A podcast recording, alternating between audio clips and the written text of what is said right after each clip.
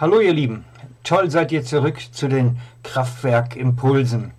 Ich hoffe natürlich immer, euch möglichst zu motivieren, im Glauben vorwärts zu gehen und neue Erfahrungen mit Gott zu machen. Und heute ist es so, als würden wir ein neues Kapitel aufschlagen. Also wenn diese ganze Serie ein Buch wäre, würde heute ein neues Kapitel beginnen. Wir verlassen so ein bisschen die ganzen Aspekt des Heiligen Geist und die Kraft Gottes in uns und kommen jetzt mehr dazu, die Kraft Gottes um uns herum. Also wie wir sie erfahren können von außen. Es ist ganz wichtig, dass wir uns diesen Aspekt anschauen, weil da ein großer Unterschied drin ist zwischen dem der Kraft Gottes in uns und um uns. Und wir kommen da wirklich heute in einen neuen Themenkomplex hinein. Ich hatte es bereits in der letzten Folge erwähnt dass zur Zeit des Alten Testaments es nicht möglich war, dass der Heilige Geist im Gläubigen sein konnte. Das lag an der trennenden Schuld, die auf jedem Menschen lag. Selbst bei den heiligsten Propheten war es nicht möglich, dass der Heilige Geist in ihnen war, egal wie fromm sie waren, egal wie sie sich angestrengt haben. Diese Grundschuld im Menschen war so übermächtig, dass der Heilige Geist in ihnen keinen Raum nehmen konnte. Erst als Jesus auf Golgatha gestorben war, ab da war es möglich, dass der Heilige Geist im Menschenraum bekommen hat. Vorher war es grundsätzlich so, dass der Heilige Geist aber über Menschen kommen konnte, auf ihnen ruhen konnten, bei ihnen sein konnten. Und das war oftmals auch schon wirklich gewaltig und hat Wahnsinnsauswirkungen gehabt. Wir sehen dies ganz besonders deutlich bei den ganzen Geschichten und, und Berichten von den Propheten Elia und Elisa. Bei ihnen war die Kraft Gottes verbunden mit dem Prophetenmantel.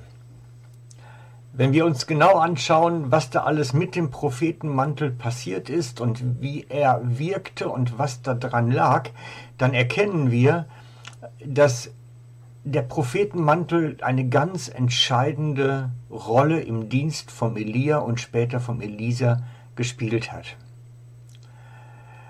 Und wir sehen dies zum Beispiel bei der Nachfolgegeschichte.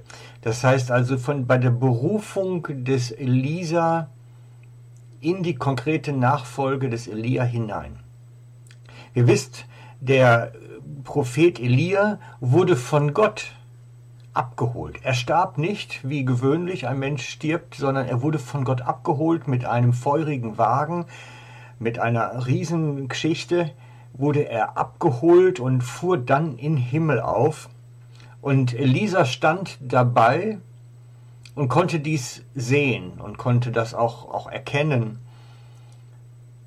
Und als der Wagen weg war, sieht er, dass der Mantel des Elia da lag. Und er nahm diesen Mantel auf und legte ihn sich über, denn er war nun der Nachfolger. Und wir lesen das ganz konkret im 2. Könige 2, 13 und 14. Dann hob er den Mantel Elias auf, der zu Boden gefallen war, und kehrte an den Jordan zurück. Dort nahm er den Mantel, schlug damit aufs Wasser und rief, Wo ist Jahwe, Elias, Gott? Als er so wie Elia auf das Wasser geschlagen hatte, teilte es sich nach beiden Seiten, so dass Elia hindurchgehen konnte. Die Salbung war auf Elia übergegangen, auf Elisa, Entschuldigung, übergegangen. Und er wusste den Mantel zu gebrauchen wie Elia und wusste, da liegt die Kraft drin, in dem Mantel. Und so zog er diesen Mantel über und vollzog seinen Dienst, wie ihn bereits sein Vorgänger getan hatte. Ich, ich muss ganz ehrlich sagen, ich weiß nicht mal, ob die den Mantel überhaupt irgendwann ausgezogen haben habe immer den Eindruck, die haben da sogar drin geschlafen und ähm, Zähne geputzt vielleicht sogar oder wer weiß was auch. Irgendwie der Mantel gehörte zu ihnen wie die Haut. Und ich habe den Eindruck, es ist so, als würden sie ein Stück weit Gott überziehen, die Kraft Gottes bei sich tragen oder wie wir heute sagen würden, als würde der Heilige Geist auf dem Mantel ruhen und immer wenn er im Mantel war, war er eingehüllt in die Kraft des Heiligen Geistes, aber der Geist konnte nicht in den Propheten, er konnte nur über ihm sein.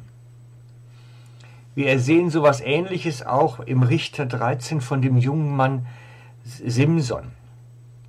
Er hat eine riesen Berufung auf seinem Leben und er konnte wirklich kraftvoll ganze Völker vernichten oder zumindest große Gruppen und, und Tempel zum Einsturz bringen und Stadien. So unglaubliche Kraft hatte er. Und diese Kraft hing aber zusammen mit seinen Haaren. Als die Haare abgeschnitten waren, hatte er keine Kraft mehr. Und er wusste das und die Eltern wussten das und eigentlich war es lange ein Geheimnis, bis eine Frau ihn verführte und dadurch an dieses Geheimnis gekommen konnte und er bezwungen werden konnte von den Feinden. Aber die Salbung Gottes und die Kraft Gottes hatte bei ihm mit den Haaren zu tun. Ohne Haare war er kraftlos. Da ging nichts mehr.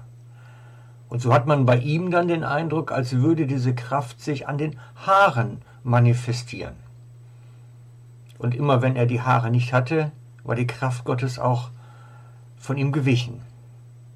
Solche alttestamentlichen Formen des mit dem Heiligen Geist umgehen, mit der Kraft Gottes umgehen, sind heute nicht mehr notwendig, aber möglich aber möglich. Es steht nicht umsonst geschrieben, dass man Paulus seine Schweißtücher nahm und auf die Kranken legte, damit sie gesund werden. Und auch heute gibt es noch in unseren Tagen solche Beispiele, solche Manifestationen, die über Tücher, Kleidungsstücke und sonstiges kommen. Also wir können das konkret machen bei dem Evangelisten Smith Wigglesworth, den ich schon mal berichtet hatte von ihm. Und von ihm wird auch berichtet, dass er, man seine Kleidungsstücke nahm und auf Kranke legte und sie wurden geheilt.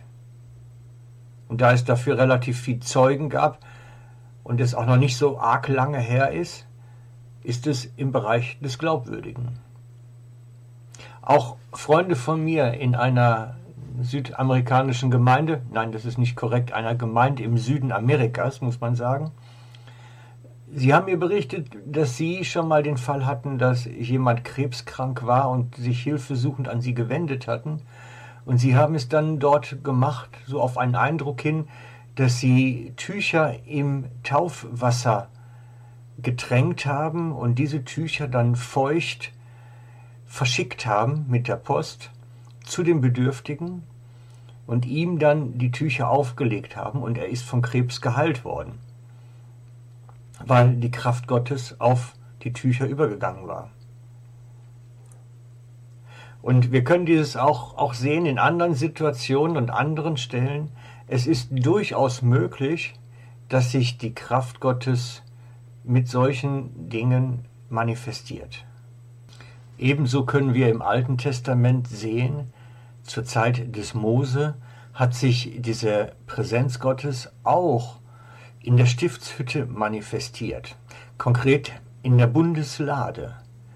Dort war so viel Präsenz Gottes in diesem vergoldeten Holzkiste, würden wir sagen, dass es wirklich strahlte. Die strahlte und hat eine Kraft gehabt und wer mit ihr war und mit ihr unterwegs war, der war unglaublich gesegnet. Wir werden das uns nochmal separat anschauen, weil das ist eine ganz besondere Geschichte dabei. Grundsätzlich geht es mir darum heute, dass wir erkennen, dass es möglich ist, dass Kraft Gottes sich auch an Kleidungsstücken und Tüchern und Gegenständen manifestieren kann kann, nicht muss. Und dass wir da achtsam sein können.